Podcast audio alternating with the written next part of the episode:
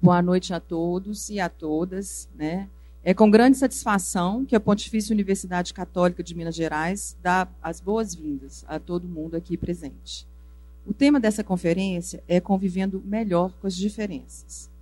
Essa conferência tem o objetivo de abordar a lei brasileira de inclusão da pessoa deficiente, Lei 13.146 de 2015, também conhecido por Estatuto da Pessoa com Deficiência, ao entrar em vigor em janeiro de 2016. Trouxe uma série de direitos e deveres para todas as pessoas que interagem nesse universo, deficientes ou não. Conviver sob a égide desse novo diploma legal é um desafio a ser enfrentado pela sociedade brasileira e pela comunidade acadêmica. Um tema muito importante né, dentro desse tema maior da escape. Né, Para iniciarmos, né, temos aqui o conferencista, professor Ari Fernando Rodrigues Nascimento, que é advogado, professor da Faculdade Mineira de Direito da PUC Minas, das disciplinas Direitos Humanos e Fundamentais, Monografia Jurídica e Direito Administrativo especialista e mestre em Direito Administrativo pela Faculdade de Direito da UFMG, conselheiro suplente estadual de Direitos Humanos, membro suplente da Comissão Estadual de Indenização às Vítimas de Tortura. Passo então agora a palavra ao professor Ari Fernandes Rodrigues Nascimento para o início da conferência. Ok, obrigado. Boa noite a todos. Em primeiro lugar, agradecer a turma que organizou o escape desse ano e concedeu esse espaço para que eu pudesse falar um pouco acerca dessa lei, que tem uma importância substancial, especialmente porque, entrando em vigor no ano passado, teve um período aí de vacácio legis, e agora já está em pleno vigor, sendo um instrumento jurídico importantíssimo para a inclusão tanto de pessoas com deficiência quanto de pessoas que, porventura, no futuro, se tornem necessários ter algum tipo de auxílio, por, por conseguinte, se tornem deficientes. A exposição vai ser dividida em quatro partes. Vou falar primeiro do histórico, aspectos legais, implicações legislativas e decisões judiciais recentes. Primeiramente, o histórico, que para alguns pode ser um pouco cansativo, mas eu acho muito importante para a gente poder situar um pouco não cair de paraquedas achando que essa lei ela vem de uma maneira inesperada ou de maneira imprópria tratar de assunto novo. Não é assunto novo. Durante um longo tempo, um longo período, a deficiência foi analisada segundo uma abordagem fatalista que considera a causa da deficiência como preexistente do ato de concepção do indivíduo. Então, dentro desse contexto, tinha-se a ideia de uma visão sobrenatural em que o espírito ou a mente teriam existência antes da concepção do corpo. E uma outra visão, que era a visão natural, que o corpo é que determinava como ia ser a mente. Em diferentes épocas e culturas, o tratamento dado aos deficientes vem e tem variado. Porém, a marginalização dos deficientes sempre foi uma constante, tanto no Ocidente quanto no Oriente. A prática, por exemplo, do infanticídio é registrada desde a pré-história e continua a ser realizada num período da antiguidade nas sociedades indiana, grega, romana. Em determinado momento histórico, no final do século V, por exemplo, os deficientes passaram a ser vistos como seres demoníacos. A visão demoníaca da deficiência foi por muito tempo persistente em várias culturas. Ela aparece, por exemplo, na religião persa e é acolhida pela tradição judaico-cristã e teve seu ápice na Idade Média, em 1487, com a publicação do chamado Manual para a Bruxaria de dois monges alemães. Nesse período, as pessoas, por exemplo, com epilepsia, lepra, cegos, coxos, juravam que suas enfermidades eram originadas pelas bruxas e, por intermédio do demônio, deixaram-nas com tais condições. Então não se tinha concepção de que a pessoa poderia ter uma doença. Atribuía-se isso a uma situação sobrenatural. Em Esparta, sabe-se que devido ao culto, ao, ao, culto que se tinha né, ao corpo atlético e perfeito, as crianças que nasciam com algum tipo de deficiência eram abandonadas ou eliminadas. Essa situação, fazer um pequeno parênteses, ainda acontece em algumas tribos da América Latina, inclusive algumas tribos que estão em território brasileiro.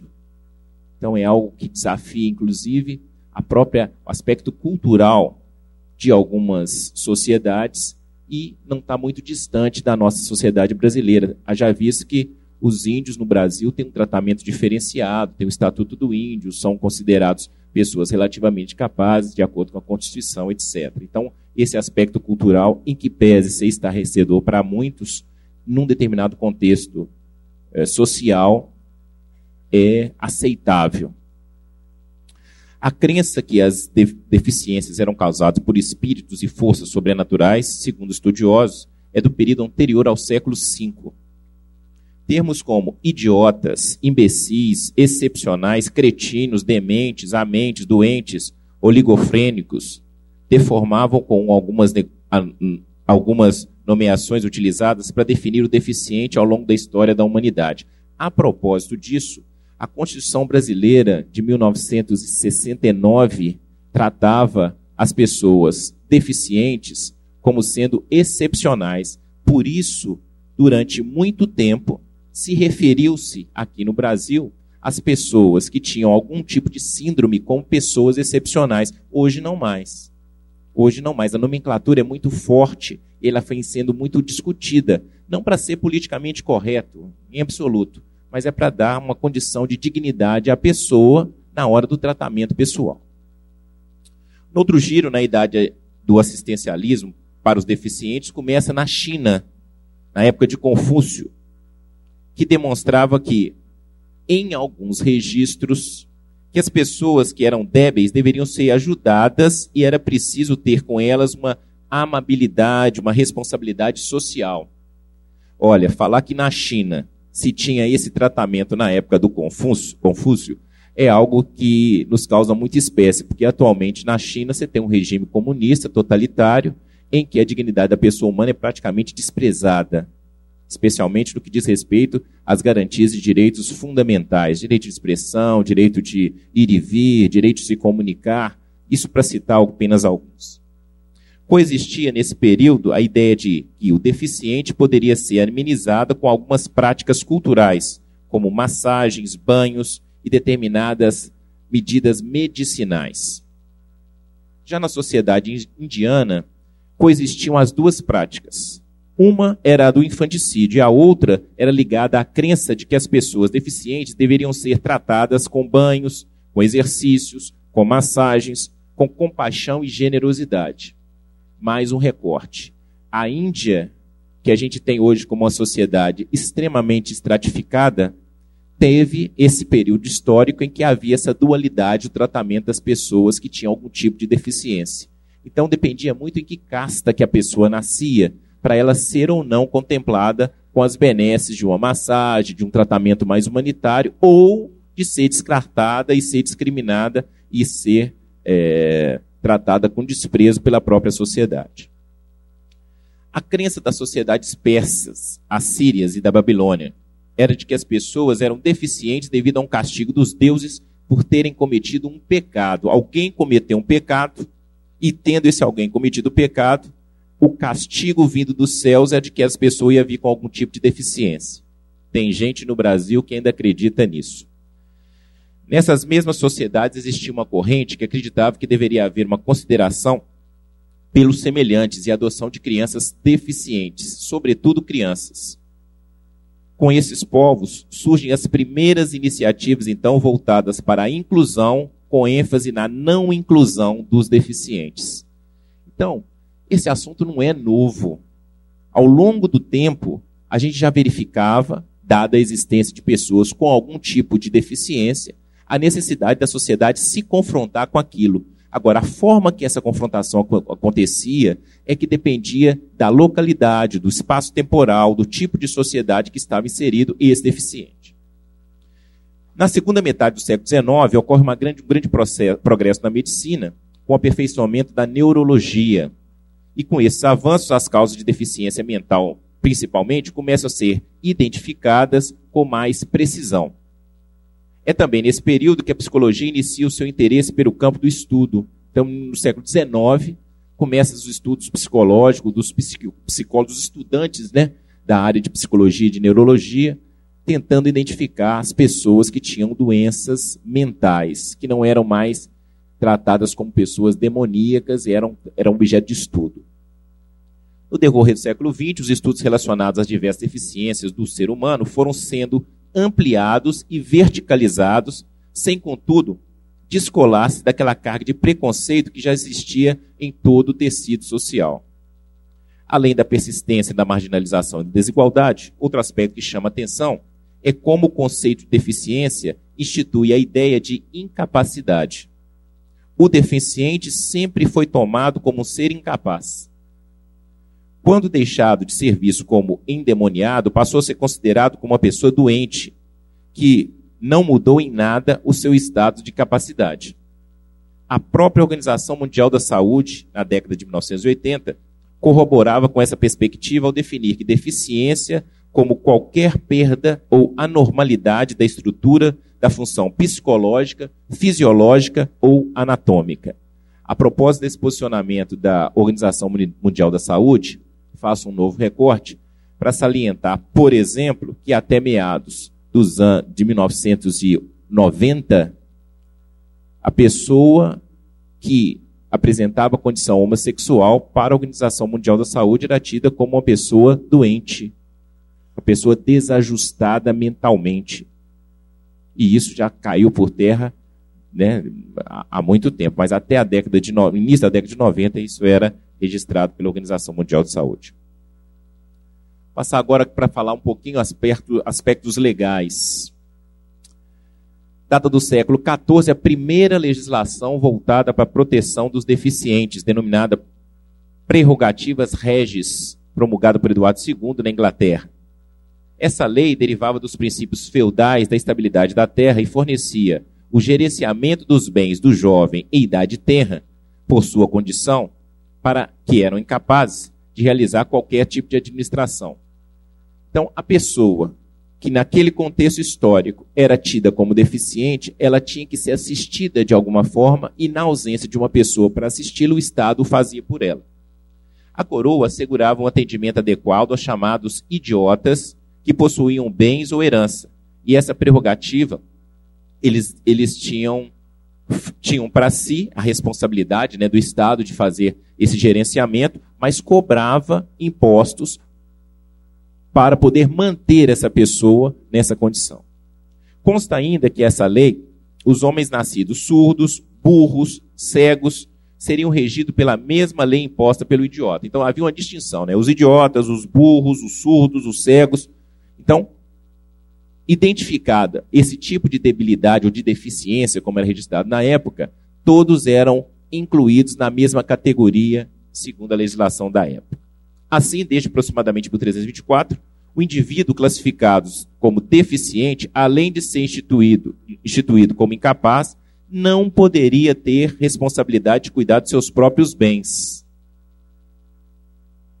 As necessidades e os direitos das pessoas com deficiências têm sido uma prioridade na agenda das Nações Unidas, que é uma instituição os meus alunos que já tiveram a oportunidade de estudar isso comigo, instituição criada a partir de 1945, depois da Segunda Guerra Mundial, que dentre suas atribuições está de criar mecanismos para acabar com a disparidade social e econômica em todos os países, não só nos países que fazem parte da ONU, mas também nos países que, não fazendo parte da, da, da Organização das Nações Unidas, de alguma forma necessitam do seu auxílio para que haja essa equalização de valores e de direitos.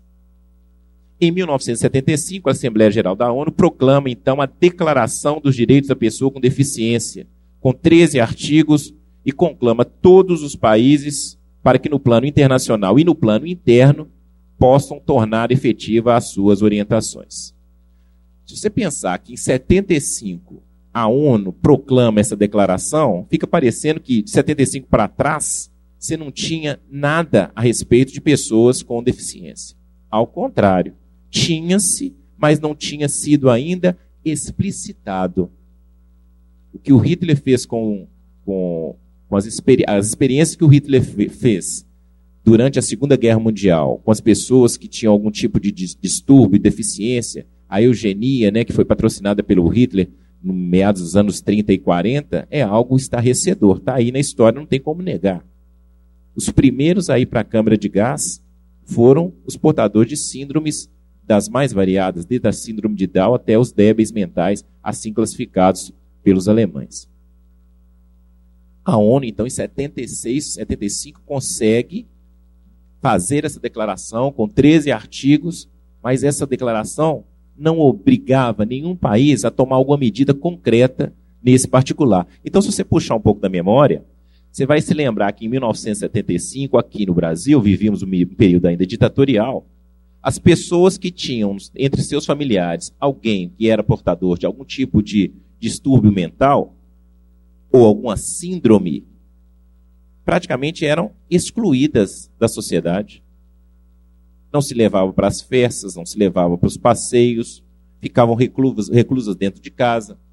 Era sempre uma vergonha para a família ter uma pessoa débil mental, mongoloide, usava-se essa expressão.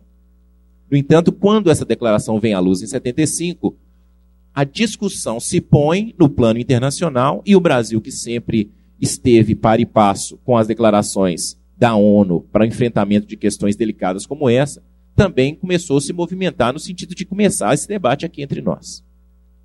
Em todos esses momentos, o Brasil mostrou-se sensível ao tema e, contudo, a efetivação de muitos direitos e deveres só pôde ter seu processo de iniciação na Constituição de 88. Eu falo isso, gente, porque efetivamente a Constituição de 88, que é uma Constituição tida como cidadã, é um texto que, dentre todos esses da, do século XX, é um dos mais é, modernos, é um dos mais recheado de direitos e garantias para as pessoas indistintamente. Não quero dizer com isso que as outras declarações e as outras constituições que estiveram em vigor no Brasil não foram importantes. Sim, foram importantes, mas o marco divisório, em termos de tomar uma postura, e usando uma expressão que é bem popular, né, de sair do armário, acontece com a Constituição de 88. Em constituições anteriores, o tema sempre foi tratado de modo secundário e pouco relevante.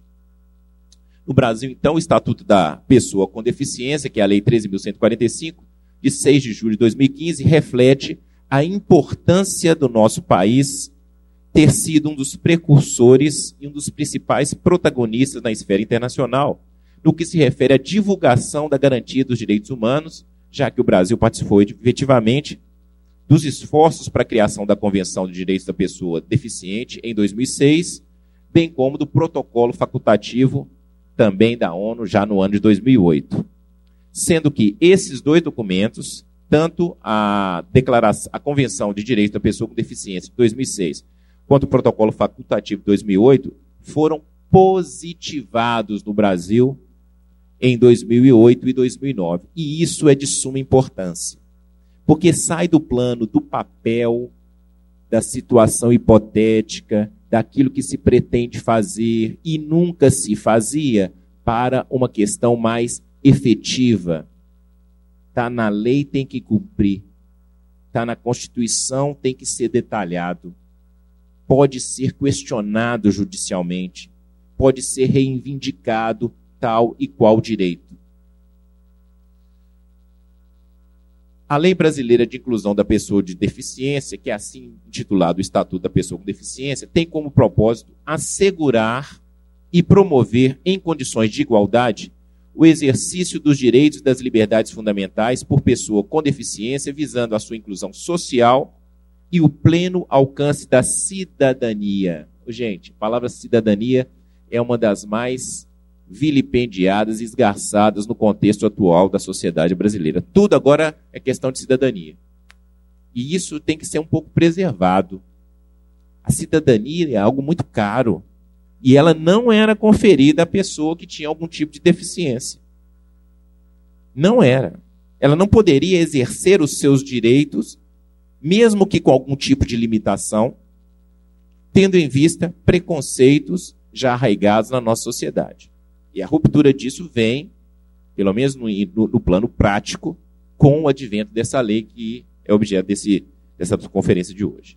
Como dito, então, a lei brasileira considera-se pessoa com deficiência, aí o artigo 2 da lei, aquela que tem impedimento de longo prazo, de natureza física, mental, intelectual, sensorial, o qual, em interação com uma barreira, uma barreira qualquer, pode, que pode obstruir a sua participação plena e efetiva na sociedade, em igualdade de condições com as demais pessoas. Então, não se trata de apenas uma limitação congênita. A sociedade brasileira está envelhecendo. Os velhos vão precisar de ajuda. Os velhos requerem auxílio. Precisam ser tratados de maneira prioritária. Vão ser portadores de algum tipo de deficiência. Ah, professor, mas já tem um estatuto do idoso? Existe o estatuto do idoso com as suas prerrogativas. Agora, o idoso deficiente não era contemplado. Ah, mas ele já era idoso. Não, mas agora com o estatuto do deficiente, do, do, da pessoa com deficiência, essa pessoa que é idosa e é deficiente também vai ser contemplada. Assim sendo, toda pessoa com deficiência tem direito à igualdade de oportunidades, como as demais pessoas, e não sofrerá nenhuma espécie de distinção, restrição, restrição ou exclusão por ação ou omissão que tenha o propósito ou um efeito de prejudicar, impedir ou anular o reconhecimento ou o exercício dos direitos e liberdades fundamentais da pessoa com deficiência, incluindo a recusa a adaptações razoáveis e ao fornecimento de tecnologias assistivas. Isso está no artigo 4 da lei. Importante salientar que a partir da publicação desse estatuto, a pessoa com deficiência fica com alguns direitos, mas a sociedade assume obrigações. É dever do Estado, da sociedade, da família nessa ordem, assegurar que a pessoa com deficiência, com prioridade à efetivação de, de direitos referentes à vida, à saúde, à sexualidade, à paternidade, à maternidade, à previdência social, à habilitação, à reabilitação, ao transporte, à acessibilidade, à cultura, ao desporto, ao turismo, ao lazer, à informação, à comunicação, aos avanços científicos e tecnológicos, à dignidade, ao respeito, à liberdade, à convivência familiar, comunitária, dentre outros decorrentes da Constituição Federal, da própria Convenção sobre Direito das Pessoas com Deficiência e do protocolo facultativo que eu já mencionei. Então, dentro dessa perspectiva, o legislador trouxe taxativamente essa condição para as pessoas com deficiência. Uma das questões mais relevantes que tem causado considerável debate entre os especialistas é o fato de o Estatuto ter fixado em seu artigo 6 o seguinte: a deficiência não afeta a plena capacidade civil da pessoa. Assim sendo, a pessoa deficiente ou a deficiente, com, com algum tipo de deficiência, pode casar-se, constituir-se em uma união estável, exercer direitos sexuais e reprodutivos, exercer o direito de decidir sobre o número de filhos e ter acesso à informação adequada sobre a reprodução e planejamento familiar, conservar a sua fertilidade, sendo vedada a esterilização compulsória, exercer o direito à família, à convivência familiar e comunitária, exercer o direito à guarda, tutela, curatela e adoção como adotante e adotado, em igualdade de oportunidades com as demais pessoas. Por que, que esse artigo 6 trouxe grande preocupação e discussão, tanto no âmbito jurídico quanto em outras áreas do conhecimento? Uma das questões mais delicadas relacionadas à pessoa que tem algum tipo de deficiência, sobretudo aquela que tem uma deficiência mental, é o fato de, de acordo com o que está nesse artigo 6 e o que está previsto na nossa Constituição, lá no artigo 227, parágrafo 7 226, parágrafo 7, 226, parágrafo 7, que a pessoa, mesmo tendo uma deficiência, ela pode ter uma vida sexualmente ativa. Provocá-los aqui com uma situação concreta que não é singular. Imagine um sujeito, um rapaz, com esquizofrenia paranoica, já interditado e sob a tutela de sua mãe, que já tem dois filhos, ele, rapaz, que é muito bem apessoado, 26 anos, em idade fértil, com grande potencial de gerar outros tantos filhos, não consegue gerir a sua vida civil, mas pode, segundo o estatuto, continuar livremente a ter vida sexual. Isso é preocupante. A gente já tem dois filhos, como um caso concreto acontecido lá, aqui em Belo Horizonte. Foi solicitada a interdição e feita também a solicitação para que ele fizesse uma vasectomia e foi negado diante dessa situação que agora está explicitada na Lei 13.146, de que o sujeito tem que opinar se ele quer ou não sofrer esse tipo de esterilização. Sendo que, neste caso concreto, a criação do filho ficou a cargo só da mãe ou das mães, como é o caso, ou mesmo da avó das crianças. Quando essas pessoas não podem assumir esse compromisso por esse incapacitado, por essa pessoa que tem essa deficiência mental, que é essa pessoa tutelada, competirá ao Estado fazê-lo e a gente sabe muito bem quais são as ferramentas que o Estado coloca à disposição para a, o desenvolvimento da criança e adolescente no nosso país. Especialmente se a criança e adolescente não tem referências paternas ou se a referência paterna e materna ela é prejudicada por problemas como essa, esse que eu acabei de contar.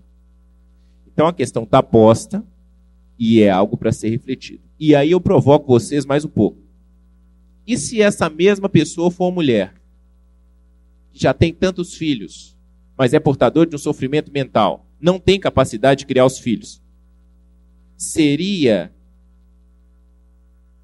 compulsoriamente essa mulher obrigada a fazer a laqueadura para não ter mais filhos? Não que os filhos nasceriam com algum problema mental, não estou querendo discutir essa questão, não. Mas estou pensando na criança, nessa criança em ter idade, que vai ser cuidada por quem? Se a mãe não tem condição de cuidar de si própria. Daí algumas aberrações que o noticiário tem publicado aí.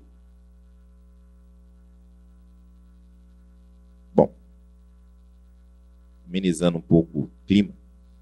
Outro aspecto que me parece importante, que está mencionado no artigo 11, determina que a pessoa com deficiência não poderá ser obrigada a se submeter à internação clínica ou cirúrgica, a tratamento ou institucionalização forçada.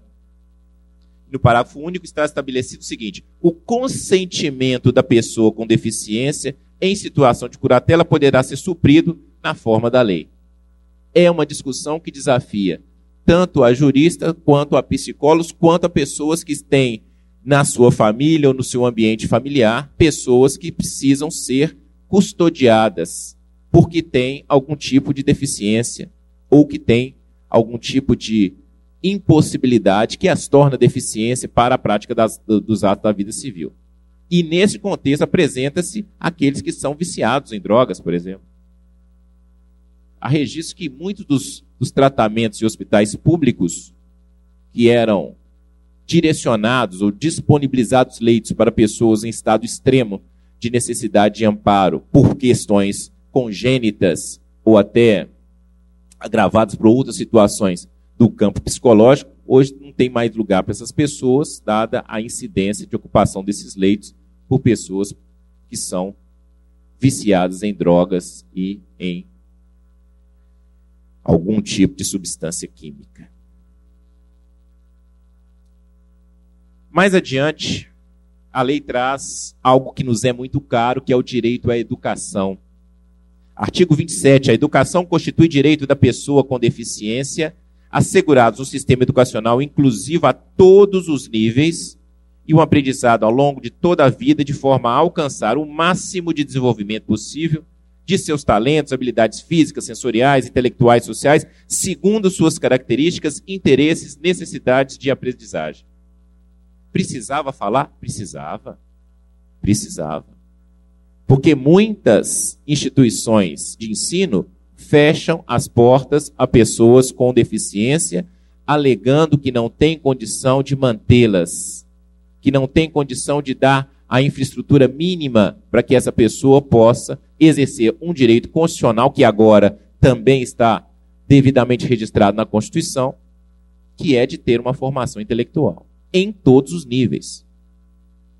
Incumbe ao poder público assegurar, criar e desenvolver, implementar, incentivar e acompanhar, além de avaliar, o sistema educacional inclusivo em todos os níveis e modalidades, bem como o aperfeiçoamento ao longo de toda a vida. O aprimoramento dos sistemas educacionais visando a garantir condições de acesso, permanência, participação, aprendizagem, por meio da oferta de serviços e de recursos de acessibilidade que eliminar, eliminando barreiras que promovam a inclusão plena. Vocês que estudam na PUC há poucos anos, são ingressos da PUC, uh, ingressaram na PUC há poucos anos, têm percebido como a PUC tem se aparelhado para receber pessoas com deficiência. Tem muito a ser feito. Mas a nossa universidade, se antecipando a um comando constitucional e até legal, como é o caso do Estatuto da Pessoa com Deficiência, tem feito muitos esforços no sentido de promover a quebra dessas barreiras para fazer a inclusão das pessoas portadoras de algum tipo de deficiência, sobretudo as ligadas à locomoção. Projeto pedagógico que institucionaliza o atendimento educacional especializado, assim como os demais serviços de adaptação razoáveis para atender às características dos estudantes com deficiência e garantir o seu pleno acesso ao currículo e às condições de igualdade, promovendo conquistas e exercícios da sua autonomia. A pessoa que tem deficiência, ela não quer ser tutelada o tempo todo. Cadeirante quer poder ter a autonomia de se deslocar sem o auxílio de terceiros. No entanto, a dificuldade é brutal para a pessoa que anda de cadeira de rodas. Mobilidade na cidade, acesso aos transportes coletivos, a barreira de um degrau em determinadas edificações que não se adaptam. Sem falar no preconceito e no olhar de compaixão que muitos ainda depositam nessas pessoas, achando que elas são uns coitadinhos que não têm condição de se manter, de fazer nada. Ao contrário, ninguém que tem deficiência, sobretudo a de locomoção, visual, de expressão, gosta de ser tratado como coitadinho. E a lei não veio para tratar ele como coitadinho, ao contrário. A lei veio para tentar promovê-la, para criar mecanismos para promoção desse contingente de pessoas que, infelizmente, ficou durante muitos anos à margem da nossa sociedade. As instituições privadas de qualquer nível ou e modalidade de ensino, aplica-se obrigatoriamente os dispostos nesse artigo que eu acabei de ler, evidenciada em todos os ambientes, inclusive no, ambiente de formação intelectual. Tem um custo? Tem. Agora, esse custo tem que ser distribuído na sociedade, assim como outros custos são distribuídos de outras demandas que a sociedade tem e que todos nós pagamos. Então, é, é, é uma questão de tomarmos conhecimento dessas necessidades, fazemos com que o poder público possa, de alguma forma, disseminar isso para que a própria sociedade tenha condições de ir aos poucos absorvendo e se acostumando com essa situação nova que hoje é legalmente estabelecida. A pessoa com deficiência não poderá ser obrigada a se submeter à internação clínica ou cirúrgica ou tratamento ou institucionalização forçada. Falei um pouquinho dessa institucionalização forçada, falei um pouquinho sobre a intervenção clínica cirúrgica, mas deixei por de fora o tratamento. E se a pessoa se recusar a ter o tratamento? Como é que faz? Qual que é a previsão? Qual que é o limite entre a vontade da pessoa, que é portadora de uma deficiência, e a necessidade de ela ser assistida? Poderá haver essa interveniência, essa interferência é por isso que essa lei é muito importante, porque ela trouxe reflexo, inclusive, no nosso Código Civil, estabelecendo o que ficou conhecido como tomada da decisão apoiada. Quando se vai falar da tutela, da curatela, hoje no Código Civil que está em vigor, a gente teve um acréscimo propiciado pelo artigo 116 da lei do Estatuto da Pessoa com Deficiência, que trouxe uma nova redação para o artigo 1738 do Código Civil. Vou me permitir ler só um pedacinho dele aqui, não vou ler tudo não. A tomada de decisão apoiada é o processo pelo qual a pessoa com deficiência elege pelo menos duas pessoas idôneas com as quais mantenha vínculos e que goze da sua confiança para prestar-lhe apoio na tomada de decisão sobre atos da vida civil, fornecendo-lhes os elementos e informações necessárias para que possa exercer a sua capacidade. É uma forma de dar a oportunidade de manifestação para aquela pessoa que não é totalmente dependente de uma curatela ou de uma tutela. Que ela consegue ainda expressar a sua vontade. Imagine uma pessoa deficiente visual. No momento em que ela se depara com a vida cotidiana, há momentos que ela precisa ler ou que alguém leia para ela um determinado contrato. É para esse tipo de situação que foi instituída a chamada tomada de decisão apoiada. Porque essa pessoa que não tem condição de fazer a leitura porque é deficiente visual, ela vai precisar de alguém que o auxilie. E esse alguém pode ser essa pessoa que ele escolha. E não qualquer. Já que, infelizmente, no caso do deficiente visual, nem todos os documentos estão em braille. E nem todo deficiente visual lê braille. Em que pese haver alguns recursos sonoros hoje estão à disposição que fazem com que esse problema seja minimizado. Falei um pouquinho a respeito da educação e chamo a atenção de vocês para a necessidade de, no ambiente acadêmico, nós estarmos sensíveis a essa importante forma de inclusão. Quantas vezes nós nos tornamos intolerantes com um colega que tem uma deficiência ou uma necessidade especial locomotora no momento de reunir-se na sala de aula, de reunir uns, um, em grupos em sala de aula. Um colega que tem uma deficiência visual ou auditiva, há que se ter um pouco mais de tolerância e paciência para que essa pessoa possa se sentir recebida, acolhida também no ambiente acadêmico. É algo para se pensar. Porque isso aflora nas pessoas quando elas têm um convívio um pouco mais próximo com alguém que tem algum tipo de deficiência. Isso é fato. Só despertei, eu particularmente, só despertei para esse tema há cerca de 20 anos, quando a minha sobrinha nasceu com deficiência visual. Porque até então, para a família, deficiência visual era algo inexistente, não preocupante, era coisa da casa dos outros. Hoje não mais. Hoje ela está com 20 anos, já, já é estudante universitária, mas eu acompanhei, junto com a minha irmã, meu cunhado, todos os percalços de exclusão e de não que ela levou por ser deficiente visual. E outros tantos deficientes devem passar por situações similares a essa que minha sobrinha, infelizmente, passou, mas venceu ainda bem. Partindo para o final. A lei fala, no artigo 47, em inclusão do deficiente do chamado direito ao transporte à mobilidade. Todos, em todas as áreas do estacionamento aberto ao público de uso público ou privado de uso coletivo ou em vias públicas, devem ser reservadas vagas próximas aos acessos de circulação de pedestres devidamente sinalizadas para veículos que transporte pessoa com deficiência, com comprometimento de mobilidade, desde que devidamente identificado. Está na lei. Será que vai pegar? Ah, professor, já pegou. Você não vê na farmácia, você não vê no shopping, você não vê no, no, no supermercado, você não vê em alguns estacionamentos rotativos. Ok. Mas temos respeitado?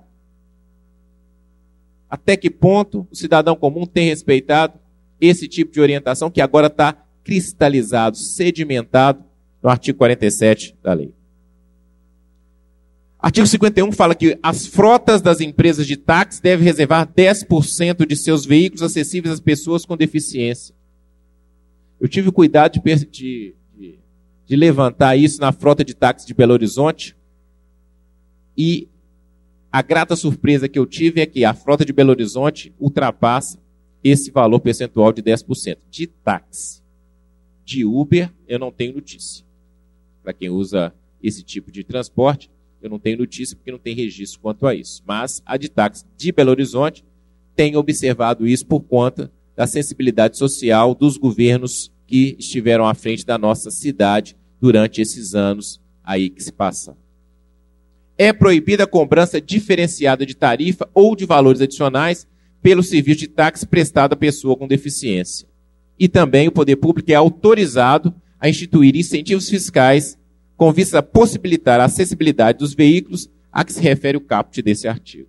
Então, quer dizer, é uma medida que está prevista em lei que vai ter que ser observada em todos os municípios e ainda bem que a gente vive no município, que é o de Belo Horizonte, que já está atento a esse tipo de situação e já disponibilizou dentro da frota, de táxi a observância desse percentual. No que tange ao transporte coletivo, que é de ônibus, há alguns anos, o contrato de concessão de ônibus em Belo Horizonte já tem uma cláusula estabelecendo que, gradativamente, a frota que circula na cidade de Belo Horizonte, estou pontuando isso muito bem, ela tem que ser equipada com mecanismos de acessibilidade, com aquele elevador. O grande problema que se encontra hoje é a operação desse elevador que infelizmente não é feito com a mesma agilidade que poderia ser e ter também a contribuição e a paciência dos usuários de transporte coletivo. Todo mundo que anda de ônibus, quando vê um cadeirante dando, dando sinal, já logo pensa intimamente: vai atrasar o meu percurso. Por que, que o motorista parou? No Código Civil, como eu disse a vocês, essa tomada de decisão apoiada é uma das principais mudanças que esse estatuto trouxe. Agora, vai desafiar a todos que têm convivência com pessoas com deficiência a indicação para a efetivação dessa tomada de decisão apoiada. E, sobretudo, para que essas pessoas possam se expressar sempre que tiverem condição de fazê-lo de maneira independente, de maneira opinativa. Olha, eu quero que seja dessa forma, eu não quero que seja dessa forma. Será que isso vai pegar na legislação brasileira ou dentro da sociedade brasileira? Será que vai funcionar? Não sei. Tomara que sim. Hoje, as questões que estão sendo apresentadas nos tribunais ainda não têm apresentado esse nível de discussão. Os juízes que têm que se deparar com situações ligadas à aplicação desse artigo têm encontrado uma série de dificuldades em fazer efetivação, especialmente porque há alguns percalços em casos concretos que dificultam o cumprimento fiel dessa lei. Mas nada de se assustar, porque toda lei nova padece de alguns ajustes, de algumas regulamentações que podem muito bem ser feitas com o passar do tempo e com o posicionamento de doutrinadores, de estudiosos que venham a, a criar algumas alternativas para a aplicação mais adequada e mais célere, sobretudo, desses artigos e dessas previsões que estão previstas, que estão, estão estabelecidas nesse novo estatuto de inclusão para a pessoa portadora de deficiência partindo para a conclusão, agora sim, de modo definitivo, eu entendo que uma das situações mais importantes que deve ser considerada em relação à efetividade da lei 13146 está na sensibilização da sociedade.